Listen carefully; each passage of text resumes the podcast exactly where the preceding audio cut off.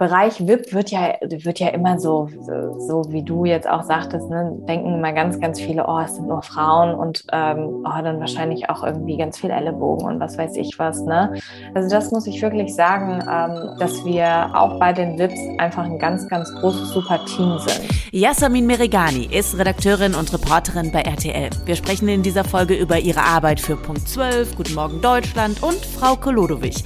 Und wir reden darüber, was sie motiviert, sich auch mal mit 20 Reality-Show-Kandidaten zu Interviews am Strand zu treffen. Weil mich einfach Menschen und ihre Geschichten interessieren. Wir sprechen darüber, dass die Wollnies noch keine Fantassen haben und dass wir beide das gar nicht so schlimm finden. Wir gucken auf Yasamins große Liebe London und klären natürlich auch noch, wie es sein kann, dass die jetzige Kölnerin mal in Düsseldorf gewohnt hat. Jeder, jeder hat, hat so eine dunkle Zeit hinter sich. Nein. Die Medienmacherin im Gespräch mit Freddy Schürheck. Hallo alle und herzlich willkommen zu einer neuen Podcast-Folge und hallo natürlich liebe Jasmin. Hallo Freddy. Danke, dass ich hier sein darf. Du hast gerade schon gesagt, äh, wir dürfen dich gerne auch Yassi nennen. Ja, sehr gerne. Ist also, also dein Spitzname schon immer gewesen oder nur von Freunden oder nur von Familie? Es gibt ja so unterschiedliche. Nee, schon immer. Also schon seit ich in der Grundschule bin, ich glaube schon Kindergartenalter. Also Jasmin ähm, heiße ich tatsächlich nur on-screen, also äh, in Berichtsinsatz und äh, wenn mich jemand anmoderiert. Oder wenn jemand sehr sauer auf mich ist, also aus der Familie, dann kommt so Jasmin. Nein, aber ähm, normalerweise eigentlich nennen mich alle Yassi. Aber äh, das kenne ich auch äh, mit meinem Namen, also beziehungsweise ich wäre dann on-screen wahrscheinlich immer noch Freddy, aber ähm, wenn ich Ärger habe, dann bin ich auch der volle Name. Dann bin ich Friederike! ja. Also ich freue mich, dass du heute da bist. Du bist Redakteurin und Reporterin bei RTL, hast bei vielen großen Shows schon hinter die Kulissen gucken können, hast ganz viele tolle Arbeiten selbst machen können, warst sogar bei der Royal Wedding von Harry und Meghan 2018 in London. Nee, ich war tatsächlich nicht vor Ort, aber ich habe es begleitet aus Köln. Also wir haben eine Live-Sendung, äh, wir haben eine Live-Sendung gemacht und draufgeschaut und ich war quasi im, äh, im Studio bei uns und äh, habe die ganzen Live-Slomos geschaut und habe noch Matzen quasi für die aktuelle Sendung äh, geschnitten. Ich wäre sehr, sehr gerne da gewesen, ja. weil äh, der Flair kam auch schon so rüber nach Köln. Aber ähm, genau, ich war dann ein Jahr später in äh, London für einen Monat und ähm, da war es quasi kurz davor, dass Megan ihr erstes Kind ähm, bekommen hat, den kleinen Archie. Und da war ich, da war ich dann im Studio und konnte das dann quasi ein bisschen miterleben, was da dann für eine Stimmung war. Wir haben neulich hier Podcast gemacht mit Sabine Heinrich, die wiederum mhm. erzählt hat, Royal-Themen zu berichten. Das würde sie sich nicht zutrauen. Aber sie meinte, sie ist ein großer Royal-Fan und hat sämtliche Royal-Hochzeitstassen, die es gibt auf der Welt, von allen möglichen Royals. Das, das hast du ja. jetzt aber nicht, dass du dir dann noch eine Tasse geholt hast, wenn du schon in nee, London warst. Eine Tasse habe ich mir nicht geholt, ähm, aber ich habe sehr, sehr viele sehr schöne Erinnerungen und ähm, es ist tatsächlich, also wenn du in, in London bist und so große Events sind mit den Royals, ist es schon Wahnsinn. Also das kann man sich, das kann man sich von hier irgendwie gar nicht so vorstellen, aber das ist so, äh, diese, diese Familie, diese Windsor-Familie ist für die Engländer wirklich so ein, ähm, die sind damit aufgewachsen und gehört so, ist so der verlängerte Arm der eigenen Familie, habe ich manchmal das Gefühl, so mit den Ansprüchen, die sie an diese ganzen Royal ähm, Members stellen. Aber ja, das ist, äh, ich habe kein Souvenir mitgenommen, aber ein paar gute Geschichten. und die werden wir uns alle anhören. Ich bin total mhm. gespannt, was du alles zu berichten hast. Wir fangen da an, wo wir mit jeder Folge versuchen anzufangen, nämlich äh, ja bei deiner tatsächlich ersten Arbeit für die Medien. Weißt du noch, was das war? War es das klassische Praktikum bei der Lokalzeitung beim Kaninchen, Kaninchenzüchter? Du, du nickst schon. nee, es war nicht die Lokalzeitung, aber es war der Lokalsender. Also ich musste tatsächlich ähm, nochmal nachschauen, wo es jetzt tatsächlich war, weil es ist äh, mittlerweile elf Jahre her. Äh, und ich habe bei Antenne Düsseldorf, ähm, als ich noch in der Nähe von Düsseldorf gewohnt habe, angefangen ähm, und ein ganz, ganz normales, so einmonatiges, schön unbezahltes Praktikum gemacht, was aber Hammer war, weil ich kam, ähm, ich kam an, erster Tag war direkt so, komm, geh mal mit auf diese Pressekonferenz. Ähm, hier im Rheinturm ganz oben, du guckst über Düsseldorf und äh, direkt alle Leute so aus der lokalen Medienlandschaft waren dabei und ich so ähm, mit 17, 18 äh, war dann quasi auch so gerade in der Findung, was, was will ich machen? Also Medien wollte ich irgendwie schon immer schreiben, fand ich auch toll und ähm, Musik auch. Deswegen äh, habe ich dann so, ja komm, frag's einfach mal beim Radio an. Ne? Äh, bei einigen Stationen hat es nicht funktioniert. Antenne Düsseldorf hat dann Ja gesagt. Und ähm, genau, dann war ich da einen Monat und habe ähm, diese ganz klassischen Sachen gemacht, die man, äh, du wirst es kennen, äh, wenn man beim Radio anfängt, immer macht. Also, ja, lass mich raten, du hast Umf Umfragen geholt. Genau. Genau. Dann hast du wahrscheinlich maximal Nachrichtentexte von der DPA ein bisschen umschreiben dürfen, wenn überhaupt. Und wahrscheinlich ja. Themen recherchiert. Wo es genau. dann hieß, das sind total schöne Sachen, die, die machen wir jetzt nicht aus verschiedenen Gründen, aber hast du richtig gut recherchiert. Ja, ja, so ähnlich. Ähm, und aber was tatsächlich ganz cool war, in dem Jahr, als ich dann, also nach meinem Praktikum, ähm, wurde ich dann übernommen als freie Mitarbeiterin und ähm, es war so in dieser Umschwungzeit zwischen Praktikum und freie Mitarbeit, dass äh, Fortuna Düsseldorf so vor dem Aufstieg in die erste Liga stand. So, also Riesendeal in Düsseldorf und dann haben wir so eine Reihe gemacht mit äh, Prominenz aus oder Düsseldorfer Prominenz, ähm, und die durfte ich dann, dann interviewen. Und äh, daraus haben wir dann so ein paar Kollegengespräche und sowas gemacht und so eine kleine, ähm, kleine Strecke, äh, die ich dann irgendwie mitproduzieren durfte. Das war schon sehr, sehr cool. Also da durfte ich schon ein bisschen mehr machen, aber natürlich die erste Zeit war so, hier hast du ein Mikro, ähm, Ladekabel und so weiter und jetzt geh mal raus und mach die ganzen Umfragen. Ähm, aber ich muss sagen, da hat man schon viel gelernt. Also man hat, äh, ich weiß nicht, ich habe vorher nicht gedacht, dass es einfach so easy ist, auf, weiß ich nicht, 20 äh, Leute da in der Stadt einfach zuzugehen und denen irgendwie ein Mikro unter die Nase zu halten. Gedacht, da sagt mir doch eh kein Mensch was zu. Aber mhm. irgendwie dann doch. Und ähm, das waren dann immer schon ganz coole Momente. wenn man das dann irgendwie hört im Radio, ist dann auch cool.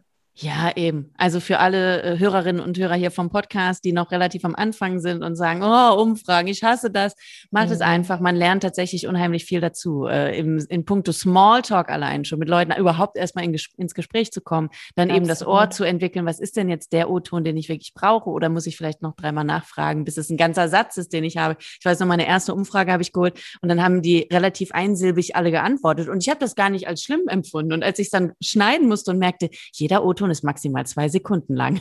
Mm. Du hast mhm. irgendwas falsch gemacht. ah ja. Was wärst ja. du denn geworden, wenn du nicht in die Medien gegangen wärst? Ja, das ist, also ich habe ähm, mit so ein paar Sachen geliebäugelt. Also äh, ich habe tatsächlich auch überlegt, Medizin zu studieren, habe sogar auch Praktika im Krankenhaus und ähm, so gemacht, also über mehrere Wochen. Ich glaube, das war das eine ging zwei und das andere so ein äh, Pflegepraktikum tatsächlich irgendwie sechs Wochen oder fünf Wochen, ähm, weil mich das schon interessiert hat. Aber nachdem ich diese Praktika gemacht habe, habe ich dann irgendwie gedacht, nee, es ist nicht der Beruf, für den ich, ähm, für den ich so brennen würde. Oder der, es gibt so ein paar Aspekte, die, ähm, die bei mir so sage ich jetzt mal nicht Alarmglocken, das wäre jetzt das falsche Wort, aber die bei mir so das Gefühl ähm, hervorgebracht haben, äh, äh, das willst du nicht. Und ähm, aber so Medien und Schreiben und, äh, und Fernsehen und diese, diese ganze Welt, das war schon für mich immer ähm, toll. Und ich habe auch schon früher immer viel, viel geguckt und viel selbst geschrieben. Also ähm, sei es jetzt irgendwie vom Tagebuch bis zu irgendwelchen Kurzgeschichten oder ähm, damals mal, also mit zehn Jahren kam, das ist äh, eigentlich eine ganz witzige Geschichte, äh, der allererste ganz, ganz kleine Artikel von meiner Cousine und mir äh, in so einem lokalen Blatt raus. Ähm, da haben wir uns eigentlich beschwert über irgendwas, weil wir uns ungerecht behandelt gefühlt haben als Kinder. Und dann kam so ein äh, Zehnzeiler-Text äh, raus, Kinder haben Rechte. Und den habe ich immer noch hier so eingerahmt in meiner Wohnung hängen. Ähm, von daher, ja, ich habe überlegt, Medizin ähm, zu machen und auch so äh, Psychologie und Kommunikation. Aber irgendwie ist dann die Liebe äh, für die Medien immer stärker gewesen. Du hast dann studiert, ähm, erst in Düsseldorf und dann in Wuppertal. Und zwar mhm. erst Business Administ Administration und danach Management und Marketing. Inwiefern ja. haben dich denn diese Studiengänge jetzt auch wirklich auf den Journalismus vorbereitet? Ja, also auf den Journalismus eigentlich natürlich jetzt, äh, was das Handwerk angeht, nicht, muss ich ehrlich sagen. Aber ich ich habe das Studium äh, damals gemacht, weil, wie gesagt, eine Medizin irgendwie war nichts. Ähm, dann durch meine Praktika im Radio und so, da haben alle immer gesagt, Jassi, also Journalismus zu studieren, das macht nicht so den Sinn. Also alle und alle, mit denen ich gesprochen hatte, die hatten irgendwie Politik studiert, manche BWL, manche Geschichte, dann so Sprachwissenschaften. Ne? Ähm, Lehramt, ich habe auf Lehramt studiert, Deutsch und Französisch und Geschichte. Ja, ja, so, so Sachen, weil alle sagten, so journalistisches Handwerk, wie schreibe ich was, wie ähm, führe ich ein Kollegengespräch, wie führe ich ein Interview, das merkst du alles nur, wenn du es halt wirklich machst. Und ähm, damals war das, glaube ich, auch so Journalismus äh, zu studieren. Da war so ein hoher NC auch drauf. Äh, da bin ich, bin ich glaube ich, nicht, äh, nicht reingekommen. Ähm, ja, und dann war BWL so eine Sache, da habe ich gedacht, Marketing, hm, ja, Marketing, Texten und so. Das äh, ist zwar Werbetext, aber trotzdem ähm, eine, eine, relativ bunte Art und Weise zu schreiben. Ähm, und das fand ich schon, äh, fand ich schon spannend. Das Studium war jetzt nicht immer easy, auf keinen Fall. Ähm, aber so was äh, das eigene Arbeiten strukturieren, sich selbst zu organisieren und so weiter angeht, da hat es schon geholfen. Und habe super Leute kennengelernt äh, durch mein Studium. Und das, obwohl du in Düsseldorf studiert hast. ja, ja. Sorry, das muss ich ja jetzt sagen als Kölnerin. Jeder, jeder hat, hat so eine, dunkle Zeit hinter sich. Nein. Wo hab... wohnst du denn jetzt eigentlich? Also du sitzt hier auf jeden Fall neben einer sehr schönen grünen Zimmerpflanze bei dir im ja. Hintergrund. Dann sehe ich einen sehr großen Spiegel und eine graue Couch. Aber wo, wo befindest du dich? In der Kölner wunderschönen Südstadt. Ah, okay. ich, ja, das ist alles gut. Es ist alles okay. gut geworden. Wirklich, ich wollte gerade sagen, dann ist ja, bin ich ja beruhigt. Sonst hätten wir leider jetzt direkt abbrechen müssen. Ne? Also ja. auch ich habe meine Grenzen. Ähm, mhm. Wie bist du denn dann tatsächlich bei RTL gelandet? Du hast da ja schon relativ früh angefangen zu arbeiten, mhm. auch als ja. Studentin, glaube ich, ne? Genau, also ich habe äh, quasi diesen ganz, ganz klassischen Weg von Praktikum äh, über Sch äh, Studentin ähm, bis zur Redakteurin gemacht. Und meine allererste Station, die, äh, die dürfte, glaube ich, jetzt auch so fast zehn, elf Jahre her sein. Ähm, da hatte die RTL Journalistenschule, also die haben ja quasi eine Inhouse-Journalistenschule, hat einen Praktikumsworkshop ähm, angeboten. Das war so ein Wochenende, wo du wirklich mit, glaube ich, 10 bis 15 Leuten einen Workshop hattest ähm, und mal reinschauen konntest in dieses ganze Fernsehbusiness. Das erste Mal irgendwie hat RTL seine Pforten geöffnet. Du bist dann durch die Räume gegangen, durch die Studios. Und da hat ähm, äh, ein, ein Kollege, der auch immer noch äh, da ist und der auch später dann bei meiner ersten Redaktion äh, stellvertretender Redaktionsleiter war, der hat diesen Workshop geführt und uns ähm, gesagt, wie schreibe ich eine Kurznachricht, wie mache ich eigentlich einen Beitrag. Dann haben wir unseren eigenen Beitrag auch geschnitten. Äh, damals war das Thema die Wollnies.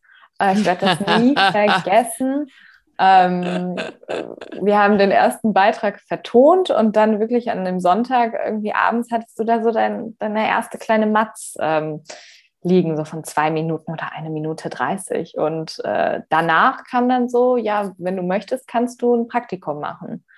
Und äh, irgendwie fand ich schon immer Wips auch irgendwie interessant. Und ähm, dann bin ja, ich. Ja, gut, wobei die Wollnies jetzt ja nicht unbedingt zu den Wips zählen. Naja, aber sie sind, mal, Personen des öffentlichen Lebens. Aber Sabine Heinrich hat jetzt nicht ihre Tasse im Schrank. Das nicht. Es gibt, wobei wer weiß, ob es Wollnies Tassen gibt, aber ich habe zumindest noch keine entdeckt. Dann vielleicht doch lieber die von Aber was, was, was war denn das für dich damals für ein Gefühl, wenn du jetzt schon auch so sagst, und ich sehe ja hier auch deine strahlenden braunen Augen, während du das erzählst, die RTL haben mir ihre Pforten geöffnet und zum ersten Mal durfte man dann da rein. Als du dann das erste Mal da vor diesem Greenscreen-Studios und so gestanden hast, mhm. hattest du das Gefühl, im Gegensatz zu Medizingedöns, jetzt bin ich am richtigen Ort? Das finde ich ja mega. Ja, schon. Also es war, es war erstmal natürlich beeindruckend. Dann diese ganzen Lichter, also man, ähm, man kann sich das gar nicht vorstellen, wie so ein Greenscreen, man nennt es ja auch ganz lieb die grüne Hölle, äh, wie es da so aussieht. Also wirklich, wenn man so da reingeht und diese ganzen Kräne und tausende Lichter und es ist richtig warm und alles natürlich in diesem furchtbaren Grün und du stehst da so drin und denkst so, okay, also hier, äh, hier moderieren die Leute irgendwie alle. Hier finden so diese ganzen Nachrichtensendungen statt, die ich so jeden Abend und jeden Tag so schaue. ähm, das war schon ein beeindruckendes ähm, Gefühl und irgendwie ja, das ist auch nicht, das ist auch nicht weggegangen. Und wie sieht es denn jetzt aus? Nimm uns mal mit in deinen aktuellen Alltag. Du eben als Redakteurin und Reporterin bei RTL, mhm. du wechselst ne, quasi ähm, durch die Redaktion mehr oder weniger, beziehungsweise du bist fest im VIP-Ressort, aber du wechselst dann die Sendung. Wie funktioniert das genau? Welche Sendung betreust du? Also Guten Morgen Deutschland, Punkt 12, explosiv oder exklusiv ähm, größtenteils und da aber größtenteils also zwischen den Vieren Punkt 12 und Exclu. Ähm, die einen fangen halt früher an und arbeiten für die frühen Sendungen, ähm, die anderen ein bisschen später und äh, die sind dann für den Abend zuständig. Aber grundsätzlich fängt jeder Morgen eigentlich mit einer Konferenz an. Ähm, mit einer Themenkonferenz, äh, da werden die Quoten besprochen vom Vortag oder Vorabend ähm, da wird besprochen, was, äh, was für Themen haben wir heute auf dem Markt. Das findet dann auch bei uns im VIP-Ressort statt. Also wir sind ja quasi die gebündelte VIP-Kompetenz von, von RTL. Ähm, und dann äh, wird besprochen, wie man für unterschiedliche Sendungen unterschiedliche Themen erzählen kann. Ähm, natürlich sind, äh, also ich weiß nicht, wenn jetzt an einem Tag Harry und Meghan einen Auftritt haben, dann ist die Chance groß, dass es in allen Sendungen irgendwie stattfindet. Trotzdem erzählt man natürlich Geschichten auch pro Sendung und für unterschiedliche Zielgruppen einfach ein bisschen anders. Ähm, und je nachdem, wann das natürlich auch am Tag ist. Also der Zuschauer oder die Zuschauerin hat vielleicht eine andere Aufmerksamkeit um 12.30 Uhr mittags, als sie die haben um 18.30 Uhr ähm, bei Exklusiv. Äh, und äh, sowas wird dann besprochen und dann kriegt man ähm, sein Thema oder kann auch Themen natürlich vorschlagen. Das gehört genauso dazu.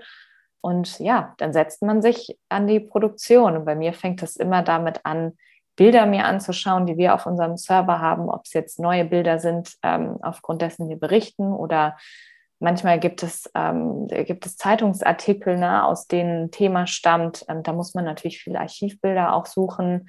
Dann schreibe ich einen Text, suche Bilder, suche Musik und gehe dann damit äh, in den Schnitt zu einem Cutter oder einer Cutterin und dann produziert man den Beitrag. Das heißt, dieses, was ich früher gemacht oder was ich beim ersten Praktikumsworkshop damals in anderthalb Tagen gemacht habe, das ist jetzt halt einfach verkürzt auf innerhalb einer, einer Schicht. Und du schaffst es eben alleine und nicht mehr mit dem äh, Workshopleiter. Und deine direkte Chefin beim äh, VIP-Ressort bei RTL ist ja, habe ich zumindest auf DWDL gelesen, tatsächlich dann auch Frau Ludewig. Ne? Also ja. wir kennen sie ja alle als exklusiv. Ähm, Gesicht natürlich schon seit Jahren. Ähm, wie ist sie als Chefin? Sie ist als ähm, Chefin sehr, sehr, ähm, sehr, sehr cool. Also hat ein unheimlich gutes äh, inhaltliches Themengespür und für mich und auch viele KollegInnen ähm, ist es natürlich Hammer, eine Frau auch als, als Chefin zu haben. Das ist, ähm, finde ich jetzt nicht unbedingt, äh, wenn man sich so die Medienwelt allgemein anschaut, ähm, ist es ja jetzt auch nicht überall so. Und, ähm, Wie ist es denn bei euch tatsächlich, aber eben in der Redaktion, im Ressort, im VIP-Ressort? Da stelle ich mir ja dann doch den Frauenanteil sehr, sehr groß vor. Der ist groß, aber ähm, ja, wie würde ich das jetzt prozentual, kann ich jetzt gar nicht, ich bin schlecht im Schätzen bei, bei solchen Zahlen, aber wir haben auch schon, wir haben auch schon einige. Also ihr habt jetzt Männer. nicht nur einen Quotenmann, es nein, gibt nein, mehr. Nein, es gibt mehr, ähm, ganz, ganz wundervolle äh, Kollegen auch, ähm, äh, Bereich VIP wird ja, wird ja immer so, so wie du jetzt auch sagtest, ne, denken immer ganz, ganz viele, oh, es sind nur Frauen und ähm, oh, dann wahrscheinlich auch irgendwie ganz viel Ellenbogen und was weiß ich was. Ne? Also das muss ich wirklich sagen. Ähm, und das ist auch das, was ich an RTL tatsächlich so, so schätze seit so vielen Jahren, dass wir ähm, auch, auch bei den VIPs einfach ein ganz, ganz großes, super Team sind.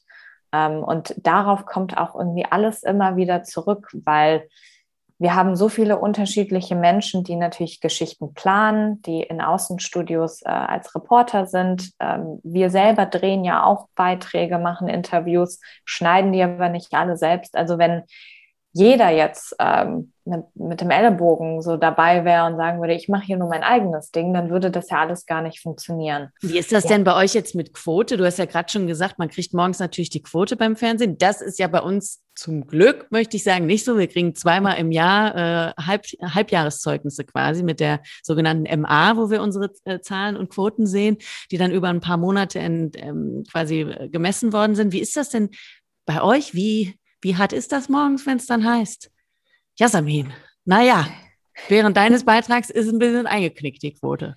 Ach, das ist mir Gott sei Dank noch nie passiert. Und das, ähm, also natürlich ist es für niemanden schön, wenn man irgendwie schlechte Quoten hat. Ähm, aber es gibt auch genug Tage, wo, wo sehr, sehr gute Quoten sind. Also äh, letzte Woche hatte, glaube ich, exklusiv eine Quote von 21,5. Ähm, wenn ich das jetzt richtig im Ja, Kopf das habe ich auch gesehen. Ja, ja, Wahnsinn. so lange wie seit Jahren nicht mehr so. Ja, ja. das ist natürlich Wahnsinn. Also ähm, wir versuchen natürlich auch, dass, dass das Feedback nicht auf dein Beitrag war jetzt so blöd und deswegen haben Leute aktiv weggeschaltet. Ja. Ne? So ist es ja meistens auch, meistens auch nicht. Aber man kann natürlich aus, aus Quoten in gewisser Weise ähm, auch Rückschlüsse ziehen. Ne? Also das ist auch ein wichtiges Learning für uns, wenn jetzt Promi XYZ ähm, ganz, ganz oft äh, gemacht wird und äh, oft derselbe Abschaltreflex oder Einschaltreflex da ist bei den Zuschauerinnen und Zuschauern, dann kann man daraus schon lernen. Und das ähm, unterscheidet auch unterschiedliche Sendungen voneinander. Also ein Promi oder ähm, ein Star, der vielleicht am Mittag oder am Morgen gut funktioniert, weil er irgendwie in die Lebenswelt der Zuschauerinnen und Zuschauer passt, ähm, heißt nicht, dass er auch am Abend genauso gut funktioniert. Aber ja. es wird jetzt nicht gesagt, Mama Yassi, ne, was hast du denn gestern fabriziert? Was hast du für eine Scheiße gebaut? Ja, und äh, der Satz war irgendwie krumm und da ist deine Vertone irgendwie auch ja. nicht super gewesen und deswegen haben irgendwie 300.000 Menschen abgeschaltet. Also da, nein, das gibt's. Ähm, das ist mir zumindest noch nie. noch ich habe tatsächlich mal äh, ein Praktikum gemacht in der Redaktion von Sat 1 und mhm. äh, war da mit bei einem Beitrag, den wir gedreht haben für deren ähm, für irgendein Wochenendmagazin so und dann waren wir unterwegs und waren pilgern auf dem Pilgerweg. So und dann war die Reporterin vor der Kamera, hat dann immer schön erzählt, wie sie jetzt gerade am Pilgern ist und da war eine Kamerafrau dabei und ich war die Praktikantin, die aber das ganze Tonequipment dann schleppen durfte. Das heißt, ich ah, hatte schön. so diesen diesen schweren Tonkoffer quasi umgehangen und dann diese fette Angel die ganze Zeit und müsste dann rückwärts Scheiße. laufen mit dieser riesen Angel während dieses Pil Pilgerbeitrags und dann waren wir drei Tage lang unterwegs. Für mich war es natürlich aufregend, weil wir dann in einem Hotel übernachtet haben und keine Ahnung, ich war irgendwie, ich glaube, 19 oder 20. Ich hatte noch nie alleine in einem Hotel übernachtet zu der Zeit. Für mich war das alles total cool und auch, dass ja. ich da so quasi eine Aufgabe hatte und wenn es nur der Ton war und ich mich zu Tode geschleppt habe. Der sehr, der, sehr wichtig ist. Ja, der, ja, ja, genau. Und das war aber ja das Schlimme, weil ich die ganze Zeit dachte, boah, wenn ja. ich richtig, richtig verkacke, weißt du, so die Reporterin kann man nochmal neu aufnehmen. Aber wenn ich jetzt die ganze Zeit den Ton falsch mache. Dann oh. hast du einfach nur so ein stummes, stummes Bild und die Reporterin ja, spricht eben. und spricht und man hört nichts, ja ja, seien wir ehrlich, sowas passiert ja auch beim Sowas passiert, sowas passiert. Ähm, das ist es halt auch, ne? Also Fehler können uns allen passieren und die passieren auch. Gott sei Dank läuft nie ein Black, auch wenn man manchmal denkt, so meine Güte, in einer Minute läuft mein Beitrag und irgendwie ist noch nicht auf dem Server angekommen. Ähm, also diese Stresssituationen gibt es schon, aber ähm, es geht immer alles gut. Mhm. Aber die Pilgergeschichte tatsächlich bei uns ja. dann, und das nur zum Thema Quote, äh, die lief dann auch nicht so gut. Also am nächsten Tag, äh, also nachdem sie dann im Fernsehen war, äh, haben wir dann die Quote besprochen und da hieß es irgendwie, der Beitrag, ich weiß nicht mal, war irgendwie fünf, sechs Minuten lang und spätestens nach der zweiten Minute hatten die Leute abgeschaltet. So. Ja. Und das wurde dann auch wirklich thematisiert, dass das irgendwie also wird jetzt auch niemand beim Namen benannt und mhm. gesagt, du bist scheiße, aber es war schon klar, okay, die Leistung, die er gebracht hat, hat nicht gereicht. Und das waren mhm. nun mal wir drei. Also ich meine, da in dem Fall war ich dann zum Glück raus, weil der Ton war gut. Am Ton hat es nicht gelegen.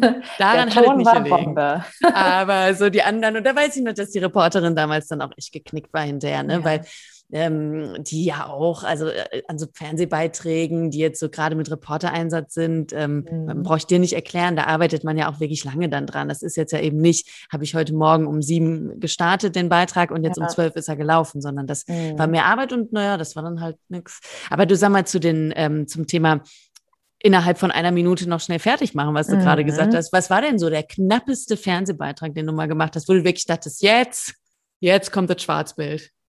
Also wir hatten äh, ich bin wieder bei den Royals. Also äh, ich bin wieder. Die Royals sind aber auch gut. Ja. Ich spreche lieber drüber als die Wollnies. Da kenne ich mich nicht so aus. Ja, gut. Äh, da, da, bin, ich, bin ich bei dir. Also Harry, Harry und Meghan haben ja äh, im Januar 2020 ähm, bekannt gegeben, dass sie raus, raus sind aus ihren royalen ja. Pflichten, weg wollen und so weiter. Der Maxit. Der Maxit, wie wir, wie wir ihn alle kennen. Ähm, am nächsten Tag natürlich Riesenthema. Ähm, und am nächsten Tag hat sich die Technik bei RTL aber auch irgendwie dazu entschieden, auf einmal nichts mehr rauszuschicken auf unseren riesen Server, der dann quasi ne, wie der Pool ist, wo alle Beiträge reinkommen und dann in die Ablaufkoordination äh, in die Sendungen quasi gespielt werden. So, und dann ähm, unser Beitrag war eigentlich fertig. Wir haben noch frisches Material aus London bekommen. Also, und äh, unsere Reporterin da hat noch für uns gedreht und eine Aufsage gemacht. Alles ne, ist natürlich irgendwie ein bisschen stressig genug, in Anführungszeichen, was aber Daily Business ist. Also mit Stress muss man umgehen können ähm, in dem Beruf. Aber es war dann so, ähm, ich habe da noch ein Bild von gemacht. Entspannt war ich dann doch noch. Dass die Technik. Für Instagram reicht. Ich habe es, glaube ich, oder ich habe es ein paar Freunden von mir dann später geschickt und ich dachte so, oh Gott, wenn das jetzt aber nicht funktioniert. Naja, die Technik ist auf jeden Fall abgeschmiert. Kein Schnitt konnte mehr einen Beitrag rausschicken. Ähm, es war dann 12 Uhr, lass mich nicht lügen, 25 und um 40 fängt die, also 12.40 Uhr fängt meistens die VIP-Strecke bei Punkt 12 äh, an. Und da muss ja auch jemand drüber schauen. Ne? Also ähm, man arbeitet ja auch immer sehr, sehr eng mit seinem CVD oder seiner CVD äh, zusammen, wie, wie man so einen Beitrag macht, äh, damit auch nicht solche Situationen entstehen, wie du gerade gesagt hast. Ne? Irgendwie, wir haben acht Minuten Beitrag produziert, aber eigentlich trägt der nur zwei Minuten. Warum haben wir sechs Minuten zu viel gemacht? Ähm, so, und äh, ja, dann schickte das alles nicht raus und irgendwann standen dann noch drei ähm, Techniker bei uns im Schnitt. Meine Cutterin und ich saßen da so und dachten so, ja, also wenn es jetzt, wenn es jetzt nicht rausgeht, dann wissen wir halt auch nicht, ne? Dann muss Katja ähm, unten ein bisschen wegmoderieren, alles, alles, was geht. Weil wir waren ja natürlich nicht die Einzigen, die das Problem ja, hatten, ja, die ganze klar. Sendung. Ähm, aber irgendwie, irgendwie hat es ja funktioniert da muss man cool bleiben. Aber ähm, das habe ich, hab ich total gelernt, schon ganz, ganz früh. Wenn du dann in diesen Momenten ausflippst und den anderen auch noch Stress machst, dann funktioniert gar nichts mehr, weil ähm, wenn ich meinen Kopf verliere in dem, in dem Moment, wo es eh stressig ist, dann meinem Cutter oder meiner Cutterin noch, ähm, noch ganz wirr mache im Kopf mit meinem Stress, so, dann sind wir schon zwei gestresste Leute ähm, und das ist alles Teamwork und ähm, man muss da cool bleiben. Du warst ja als Reporterin eben auch vor Ort bei der letzten Let's Dance Staffel wieder. Mhm. Du warst bei Prince Charming mhm. mit dabei auf der Insel. Also alles Sendungen, die ich persönlich sehr liebe. Gucken wir mhm. vielleicht als erstes kurz auf Let's Dance. Also für alle Hörerinnen und Hörer, die sich nicht so auskennen ähm, in der ähm, Fernsehwelt vor allen Dingen. Ihr habt natürlich viele Produktionsfirmen, ähm, mit denen ihr zusammenarbeitet. Das heißt, bei RTL wird nicht alles in-house quasi produziert, sondern da wird auch viel ausgelagert und in Kooperation gearbeitet mit der UFA zum genau. Beispiel ja. mit äh, Warner, mit äh, Konstantin. Jetzt äh, Let's Dance, weiß ich gar nicht, wer macht Let's Dance? Seapoint. Seapoint. Das heißt, du warst quasi dann aber trotzdem dabei, wenn eben Let's Dance gedreht worden ist, warst dann aber eben als Reporterin aus dem VIP-Ressort da. Hast dann also zum Beispiel für exklusiv Dinge ähm, gemacht und Interviews geführt, richtig? Genau, ich bin ja ein riesen Let's Dance-Fan. Also in dieses Studio zu kommen, was kein äh, Greenscreen, also keine grüne Hölle ist, sondern wirklich so, äh, wow, hier ist das Tanzparkett und diese ganzen Lichter und so. Ähm, das war schon, war schon sehr, sehr cool. Es war eine wundervolle ähm, Staffel auch. Und genau, wir haben dann ähm, in dem Exklusivspezial geht es natürlich irgendwie so darum, das schließt direkt an, an die reguläre Let's Dance-Sendung an, da einfach einen Einblick hinter die Kulissen zu geben. Was passiert da irgendwie in den letzten Minuten, ähm, bevor die Show losgeht? Wie machen sich die Tänzer und Tänzerinnen nochmal warm? Und was geht so in den Promis vor, wenn die dann irgendwie diesen Gang ähm, durch die MMC-Studios, die ja auch sehr grau sind, dann in dieses schöne äh, Studio gehen? Solche Geschichten sind es dann oder was passiert da so am Tag. Also alles Ja. so, was so ein bisschen Schlüssellochblick ist, was so ein bisschen uns nochmal tiefer in diese Let's Dance-Materie bringt. All das, was man natürlich sonst irgendwie nicht mitbekommt. Wie war es denn, als du mit Prince Charming unterwegs warst? Weil auch da warst du ja vor Ort letztes Jahr, also bei der zweiten Staffel. Die war Mhm. glaube ich, auch auf Kreta.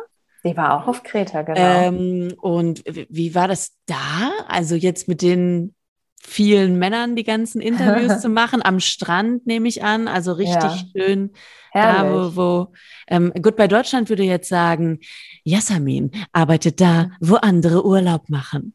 Genau. Und sie hat, und sie schaut aufs Meer raus und denkt sich einfach nur, geil. So war es Ja. ungefähr. Im Gegensatz zu den. Leuten bei Goodbye Deutschland, die Ja, denken ja. sich eher, scheiße, wie komme ich wieder an Kohle und warum Äh, funktioniert ja. mein Solarium auf Mallorca eigentlich nicht? Ja, also das war wirklich, das war eine, war eine tolle Erfahrung. Ähm, wir haben, also man kennt diese ganzen Shows, das ist ja auch ähnlich beim Bachelor und bei der Bachelorette. Ne? Es gibt ja in den ersten, ersten Folgen immer diese, diese Master-Interviews, wo die sich die Leute überhaupt erstmal vorstellen. Ähm, das wird natürlich von der Produktionsfirma selber auch gedreht. Prince Charming macht übrigens auch Seapoint, also dieselbe Produktionsfirma, wie auch Let's Dance produziert. Ähm, und wir waren, ich glaube, drei Drehtage hatten wir mit allen Kandidaten ähm, und mit Prince Charming Alex äh, selbst vorher. Also das war ähm, ja auch, äh, auch viel Arbeit da, so 30 Grad den ganzen Tag äh, äh, draußen, aber es war natürlich cool. Es hat Spaß gemacht und ähm, mir machen immer besonders diese Interviews und Drehs und deswegen bin ich auch äh, im, im Bereich VIP nicht, weil ich alles, äh, was Glam ist, nur cool finde, sondern weil mich einfach Menschen und ihre Geschichten interessieren. Und deswegen bin ich auch eigentlich in diesem Beruf gelandet. Also ich habe schon immer gesagt, irgendwie, ich finde es geil, mit Leuten äh, zu sprechen, die auch alle so unterschiedlich sind und unterschiedliche Vorlieben haben egal ob sie jetzt super reich sind oder weiß ich nicht, äh, bei irgendeiner bei einer Show nur mitgemacht haben und dadurch irgendwie so ein bisschen Fame bekommen haben ähm, und, und deren Geschichten mehr anzuhören. Also das, ähm, das war schon immer mein, mein Beweggrund und da ist natürlich so eine, äh, so eine Staffel wie Prince Charming, wo 20 ähm, Kandidaten da sind und, und die Liebe finden wollen und irgendwie bereit sind, so über alles so zu sprechen, was so bisher passiert ist, was sie sich wünschen, was sie so für Schicksalsschläge hatten, ähm, die ja auch alle 20 riesen Geschichten hatten, so an sich. Ne? Das sind ja auch alles, äh, alles Menschen. Das war schon spannend. Und, Und hattest du auch schon mal während äh, irgendeines Beitrags, den du gemacht hast, irgendwie Skrupel, dass du dachtest, ach, ich glaube, der hat da gerade was gesagt, was er vielleicht gar nicht so gemeint hat oder was er vielleicht gar nicht sagen wollte oder den muss man vor sich selbst schützen oder so. Gab es da mal sowas, dass du sagst, der hat sich quasi um Kopf und Kragen geredet und ja, was machen wir jetzt damit? Machen wir da Hm, jetzt ich- die schnelle Schlagzeile oder? Ich hatte das in meinen Beiträgen bisher, ähm, kann ich ehrlich sagen, nicht so. Ähm, und äh, da hat man schon, muss man ein Gespür dafür entwickeln, im Interview auch ähm, äh, so zu fragen, dass du, dass du auch nicht unfair den Leuten gegenüber wirst. Also ich bin überhaupt kein Mensch, der dann, ähm, der dann so denkt, äh, ja, jetzt stelle ich aber irgendwie Frage XYZ, nur um eine Schlagzeile heraus, ähm, herauszubekommen. Klar muss man in den Job auch, sage ich jetzt mal, Fragen stellen, die vielleicht nicht angenehm sind, weil ähm, manche Promis sich auch was, ähm, was leisten, sage ich jetzt mal, worauf man sie auch ansprechen ähm, kann. Das ist immer drin. Ähm, das ist ja auch nicht, nicht anders bei anderen Interviews. Aber ähm, ich finde, man muss auch ein, ein Grad, äh, eine Gratwanderung finden, wo man die Leute auch vor sich selbst schützen kann und auch vielleicht mal im Interview nachfragt, so, wie meinst du das jetzt genau? Meinst du das wirklich so? Ne? Und wenn, wenn die Leute das dann sagen, so bei Prince Charming, ich habe schon mit 5000 Leuten geschlafen und bin auch stolz drauf und was weiß ich was, ne? was wirklich Ja. diese Zahl viel, Freddy, diese Zahl viel. Ähm, Nein, 5000? Nein. 5000. Wir haben dann später gerechnet, wie das so und ich so. Ja, eben, ich wollte gerade sagen. Äh, warte mal, also drei- 5000. 3650 schaffst du in zehn Jahren. Ja gut, wenn du so 15 Jahre und dann, oh mein Gott. Ja, also ne, sowas passiert dann ähm, bei bei der Person habe ich das jetzt, äh, habe ich das nicht so, so hinterfragt. Ich habe dann, also gesagt, so jetzt echt, ne? seit wann bist du denn aktiv? So Sachen, ne? Die fragst du dann natürlich auch, weil äh, es halt dann, es halt dann eine Vorlage. Aber klar, du musst halt in, in bestimmter Weise auch manchmal Leute, ähm, Leute schützen, Mm, und, musst aber auch sehr deep werden. Also wenn du jetzt gerade genau. schon sagst, du musst dann eben bei so einem Dating-Format auch nachfragen. Ach so, wann hattest du denn dein erstes Mal? Also so ja. schon auch die Fragen, die man sonst eigentlich erst äh, so in Freundschaften irgendwie mhm. nach dem dritten, dritten Bier in, in, auf einer Party ja. mal äh, zwischendurch fragt. Und ja. dann so, ah, okay. Wir kennen uns also, nicht, aber erzähl es mir. Wie war es? Also für mich ist immer ganz wichtig, nicht respektlos zu werden. Das auf gar keinen Fall. Aber wenn jetzt ähm, wenn Promis einem eine, eine gute Steilvorlage geben und sie haben gerade eine Trennung hinter sich und sagen dann, so, ich weiß auch nicht, was irgendwie nach zwei Bier mit mir passiert, sage ich, ja gut, dann fragt man halt nach. Ne? Aber ja. das ist, das ist halt das Business, ähm, das, das Spiel kennen die meisten auch. Ähm, bei Leuten, die halt nicht so erfahren sind, muss man halt gucken, ne? Mhm. Ähm, äh, dass man da fair bleibt und so. Aber ich glaube, die, äh, das Gespür äh, habe ich und das Bauchgefühl auch. Ähm, ja, das merkt man jetzt ja auch. Also auch, wie du hier darüber berichtest. Ähm, wie ist es denn bei den anderen Reality-Shows? Ich muss es einfach fragen, weil mhm. natürlich viele immer dann überlegen, okay, wie viel ist da echt, wie viel ist da nicht echt. Mhm. Jetzt bei den Shows, wo du mitgemacht hast, ähm, kannst du wirklich sagen, da flüstert einem keiner das Drehbuch ins Ohr. Das kann ich schon sagen. So von dem, was ich, was ich mitbekommen habe, von zum Beispiel auch Let's Dance, ist ja auch eine mit Emotionen vollgepackte Show. Ähm, äh, wo, wo man natürlich auch sagen könnte, ja, da jetzt irgendwer eine Rolle? Sind das irgendwie, sind diese Tränen echt? Machen die das und das nur für die Show? So wie ich es ähm, mitbekommen habe. Natürlich sind das Show-Menschen, ne? Das, äh, das schon. Also man weiß natürlich auch, wenn die Kameras an sind, ähm, du bist, du bist im On. Aber ja. die Emotionen, so wie ich das mitbekommen habe, sind wirklich echt. Und wenn du in diesem Tanzsaal bist und diese Leute tanzen siehst und ähm, es ist ja gar nicht so groß, ne? sondern du siehst die Gesichtsausdrücke und du begleitest ja Leute über zwölf Wochen und siehst, wie die sich irgendwie wie die sich verändern. Und so ist es wahrscheinlich ja dann auch in den Dating-Formaten. Also ich saß jetzt nicht mhm. bei Prince Charming mit bei einem Date, da waren wir dann schon weg, ähm, als sie angefangen haben zu drehen. Aber ähm, ich kann mir das nur so vorstellen, dass natürlich irgendwann mal diese Kameras vergessen werden. Ich, so wie ich das mit, äh, mitbekommen habe, ist, ist, das schon, ist das schon echt und es wird einem jetzt nicht ein Wort oder ein Satz in den Mund gelegt. Ähm, Situationen sind natürlich kreiert. Also wenn die auf so ein romantisches Date gehen. Dann hat er nicht vorher selbst die Rosenblätter verteilt am Pool. Ja, ich weiß noch. Nein, ich glaube, das hat ein, äh, dann ein wundervoller Kollege oder eine Kollegin von der Produktion dann gemacht und dieses Date so, ähm, so vorbereitet. Diese Situationen sind natürlich nicht, äh, nicht real, dass man da dann auf einmal irgendwie, weiß ich nicht, beim ersten Date mit dem Heli über Berlin fliegt und, ne, aber die Emotionen, Ach, du, die daraus also, entstehen. Jasmin, hast du solche Dates noch nicht gehabt etwa? Ich weiß, vielleicht bin ich an die äh, falschen Typen geraten. Das kann noch keiner. Wobei, ich glaube, da hätte ich auch ein bisschen Flugangst, aber ja, nee. Ja, aber ich glaube tatsächlich, dass das auch dann bei gerade so Bachelor, Bachelorette, Prince Charming auch so mit ein Grund sein könnte, warum am Ende diese Pärchen, die sich in der Sendung finden, im echten Leben keinen Bestand mehr haben. Mhm. Also dann ist das total aufregend, wenn du in Südafrika bist und dann hast du da drei absolute Dream Dates. Die heißen ja teilweise dann auch gegen mhm. Ende dann Dream Dates. Und dann ähm, verbringt man eine unvergleichlich tolle Zeit und dann kommt man zu Hause an in äh, Castro Brauxel und sagt ja. so, wie, und heute Abend gucken wir nur DVD oder was? Also ja. das ist jetzt alles. Also dass da auch, und das hat ja nichts damit zu tun, dass das Gefühl dann vorher irgendwie einem ins Ohr geflüstert worden ist, aber natürlich mhm. wissen wir ja alle, im Urlaub fällt einem die Liebe immer ein bisschen leichter als im ja. Alltag. Ja, mhm. es ist, glaube ich, es ist, glaube ich, vergleichbar ganz gut mit so einem Urlaubsflirt. So wie ich das jetzt, äh, ich habe jetzt mit keinem Bachelor oder keiner Bachelorette irgendwie so gesagt, so ja, jetzt sprich mal Tacheles. Äh, wann ist das und das Gefühl äh, jetzt weggegangen oder, oder wieder stärker geworden? Aber klar, sagen natürlich viele von denen so, ja gut, wenn ich jetzt wieder hier in Köln bin oder in Düsseldorf oder wie du sagst, in Castrop-Rauxel, äh, erstmal dürfen die sich ja dann danach nicht sehen oder beziehungsweise nur so versteckt. Das heißt, es fällt erstmal irgendwie alles weg, Freunde treffen, essen gehen, ins Kino gehen. Gut, jetzt bei Corona ging eh alles mhm. nicht, aber ähm, ne, das ist ja nicht das, das in Anführungszeichen normale Leben, wie man es kennt. Und wenn du dann wieder irgendwie hier bist, ja. Du sag mal, ähm, du in deiner Karriere bis jetzt, du bist ja eben noch super jung, hast aber natürlich schon super viel Erfahrung, ähm, machst wirklich aufregende Sachen.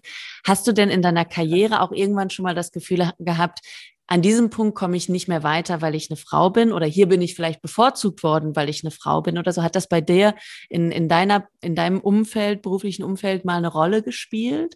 Also ich muss wirklich ähm, sagen, dass, äh, dass ich so eine Situation jetzt äh, noch nicht hatte, dass ich dachte, jetzt komme ich hier nicht weiter, weil, ähm, weil ich irgendwie eine Frau bin oder so. Klar, ich bin sehr, sehr jung ein, eingestiegen in dieses ähm, auch als Redakteurin und Reporterin, klar hat man manchmal das Gefühl, auch so bei Interviewpartnern, ne, wenn die mich sehen, ich sehe auch ein bisschen jünger aus, als ich bin, ähm, dass die manchmal denken, ach, sie sind aber jung, ne? Ja, ja, ich bin schon vielleicht ein bisschen jünger so gewesen ähm, als, als manche andere, die eingestiegen sind, aber ich habe mich davon ehrlich gesagt nie so ähm, nie abhalten lassen. Also das ist dann eher immer für mich eher so ein Ansporn zu sagen, so, Nee, ähm, ich spreche aber auch über, ähm, über genauso seriöse Themen wie äh, Menschen, die schon irgendwie zehn Jahre länger in dem Beruf sind und vielleicht auch zehn Jahre älter sind. Ähm, ich bin jetzt auch seit ein paar Jahren, ähm, habe ich auch CVD-Verantwortung sogar auch äh, für die Nachtsendung und ähm, teilweise auch äh, für Punkt 12. Und das sind dann schon Momente, wo man sich selbst denkt, so, ja krass, ich bin jetzt irgendwie Ende 20 und habe das, hab das schon gemacht.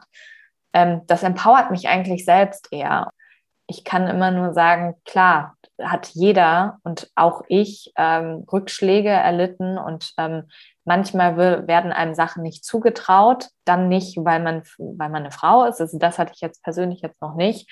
Aber vielleicht, weil man jung ist, vielleicht, weil man noch nicht, keine Ahnung, zehn Jahre Erfahrung hat.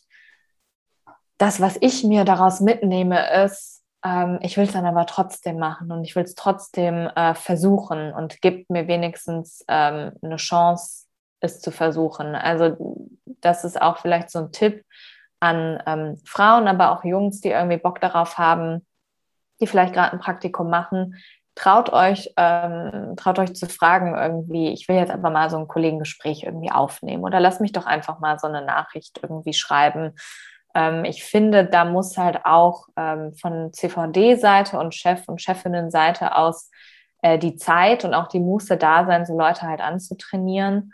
Ähm, aber klar, es gibt halt äh, in unserer Medienbranche immer noch zu wenig äh, Frauen, die irgendwie auch äh, repräsentativ, sage ich jetzt mal, auf dem, auf dem Schirm sind. Ähm, also auch wenn man so, so Aussagen hört wie, ja, es gibt jetzt keine äh, Moderatorin, die den Samstagabend so gut machen kann wie XYZ, so ja. Keine Pflaume. Ja, da schüttelt man einfach so den Kopf, weil selbst ich in meinem Kreis so denken würde, ich kenne viele, die das sehr, sehr gut machen. Ja, ähm, ja. Ähm, du hast jetzt gerade selbst schon gesagt, natürlich hast du auch immer mal wieder Rückschläge gehabt. Was war so mhm. ein Rückschlag, wo du gedacht hast, ach, hätte ich doch vielleicht besser Medizin studiert? Das habe ich Gott sei Dank nie gedacht, weil ich immer dachte, so, nee. Ähm, ja, es ist natürlich äh, auch, ich habe gerade gesagt, es ist natürlich äh, kein, kein Ellenbogen. Ähm, also bei uns ist jetzt nicht so, so eine Ellenbogen-Atmosphäre, ähm, aber es ist natürlich schon ein Beruf, der sehr, sehr öffentlich ist, äh, auf den viele Augen gerichtet sind und der gleichzeitig, und ich weiß nicht, ob du mir dazu stimmst, aber ich finde, es auch sehr, sehr subjektiv ist, was, was bestimmte Beiträge angeht, was so Sachen, welche Bilder nehme ich, welche Musik nehme ich, wie, ähm, wie schreibe ich meinen Text. Das ist sehr, sehr viel von einem selbst, was da drin steckt. Ähm, und äh, gleichzeitig ist die Sicht von anderen darauf sehr, sehr subjektiv. Und da passiert es natürlich schon, ne, dass ich irgendwie dass man sich manchmal Mühe gibt, irgendwie was besonders schön zu schreiben und dann passt es aber jemand anderem nicht, der in dem Fall dein Chef oder deine Chefin ist. Ähm, und wo man so ein paar Sachen dann halt äh, vielleicht verändern muss. Das ist schon was, was, was äh, dann natürlich nicht ganz so super ist. Ist natürlich jetzt kein, äh, kein klassischer Rückschlag. Ne? Ähm, ja, aber ich weiß ja total, was du meinst. Genau das ist es. Und dadurch, dass es eben kein wirkliches richtig oder falsch gibt, eben. ist es dann auch eben manchmal eine Entscheidung, die man selbst dann gar nicht so richtig nachvollziehen kann. Oder sich denkt, ja, aber warte mal, das war doch jetzt eigentlich viel cooler, so wie ich mir das gedacht mhm, hatte. Mhm.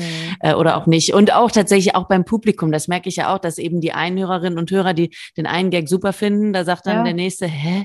Was sollte das denn oder so. Und mhm. auch damit muss man dann umgehen können. Und am nächsten Tag geht's aber weiter und dann Absolut, haut man ja. hoffentlich wieder richtig einen raus. Wie sieht's denn bei dir aus? Letzte Frage noch. Du, wir hatten jetzt ganz am Anfang schon darüber gesprochen, dass du ja eben auch schon ähm, für das RTL-Studio in London gearbeitet mhm. hast. 2019 war das.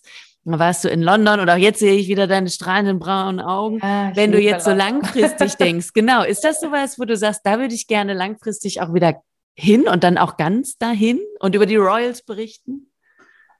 Ah ja, ja, also ich äh, muss wirklich sagen, ich habe mich in einem Monat London und ich war ähm, privat sehr, sehr viel, häufiger auch noch da, ähm, sehr, sehr in diese Stadt verliebt und ich finde, ähm, dass so, so Auslandskorrespondentin oder als, ähm, sage ich jetzt mal, von einem deutschen Sender aus einem anderen Land ähm, Reportagen zu machen oder über dieses Land zu berichten, unheimlich spannend. Ähm, das, das muss jetzt nicht nur UK, also England ähm, sein, es kann auch New York sein oder was weiß ich, LA, Madrid. Ähm, aber ich bin schon, ich ähm, bin schon sehr, sehr England-affin, das muss ich sagen. Äh, das wäre schon so ein, so ein großer Traum, aber auch das ist natürlich, äh, ist natürlich Arbeit. Ne? Also ähm, Auslandskorrespondenzen ähm, äh, zu bekommen oder überhaupt sich den Weg dahin zu ebnen, da muss man schon sehr, sehr viel, sehr, sehr viel für tun. Aber da hast du jetzt so ein bisschen, äh, ein bisschen ins äh, Schwarze getroffen. Erzähl uns noch ja. kurz das, das Studio in London. Wie viele Leute arbeiten da von RTL? Also wie realistisch ist es, dass wir dich da bald sitzen haben? Ähm, es ist tatsächlich, es ist sehr, sehr witzig, weil wir haben halt ein Studio in London für ganz England und äh, auch, auch Wales. Ne? Also, ähm, lass mich mal kurz so, also fünf, sechs Leute, würde ich jetzt so sagen, als, äh, als Produzentin, zwei, ähm, also ein Studioleiter, dann ähm, die wundervolle Katharina Delling, die sehr, sehr viel äh, auch onscreen natürlich ähm, als Reporterin äh, unterwegs ist, also entweder in Sachen Brexit, Nachrichten, aber auch Royals, ne? also sie, sie macht alles und das ist, finde ich, halt auch so spannend. Ne? Also wenn du in einem anderen Land bist, dann hast du natürlich nicht nur so den Fokus, äh, weiß ich nicht, mach nur VIP oder mach nur Nachrichten. Du machst dann halt alles, was anfällt. Und ähm, besonders in so einem Land äh, wie England, wo halt sehr, sehr viel los war, ist glaube ich, ähm, oder auch los ist, das ist sehr, sehr spannend. Mega. Du, also ich drücke dir die Daumen, dass es bei dir so erfolgreich weiterläuft, wie es jetzt schon läuft, aber ich wüsste nicht, was Danke. jemals dazwischen kommen soll. Also das ist wirklich sehr, sehr beeindruckend und cool, was du alles machst. Und ich drücke dir natürlich auch die Daumen, dass du vielleicht irgendwann wieder in London dann auch arbeitest. Wenn Danke, das der Fall sein sollte, musst du mir jetzt aber bitte einen Gefallen tun. Du musst ja. dann versuchen, eine, eine Wollny-Tasse Tasse. so zwischen die ganzen Royal-Tassen in ja. so einem Touri-Laden zu platzieren und einfach mal gucken, was passiert. Und das ob irgendjemand ich. hinter die Wollny-Tasse kauft, weil er denkt, ah, das ist bestimmt die Cousine von der Queen oder so. Ja, ja, ja. Oder so die große, große Enkelin und die ist aber, die wird nicht so oft gezeigt. Ich, ich versuche das dann und dann ähm, mache ich ein Bild, was ich dir dann schicke. Und dann sprechen wir nochmal noch mal in dem Podcast ähm, darüber, wie die Engländer dann vielleicht auf die Wollnis abfahren. Ja, Sabine, ich freue mich total, dass wir uns so lange austauschen konnten. Das war super spannend. Ich mich auch. Danke. Ich fand es sehr, sehr schön, hier zu sein. Das war die 27. Folge von Die Medienmacherin. Dieses Mal mit Yasamin Merigani. Vielen Dank, dass ihr zugehört habt. Ich freue mich, wenn ihr den Podcast bewertet oder abonniert. Und ich freue mich natürlich auch, wenn ihr Fragen, Kritik, Anregungen, Wünsche habt, wen wir hier mal einladen können. Schreibt mir einfach über Insta, Facebook, äh, Twitter oder auch über LinkedIn. Wenn ihr Wollny Fan-Tassen bestellen wollt, dann ähm, ja, meldet euch direkt beim RTL.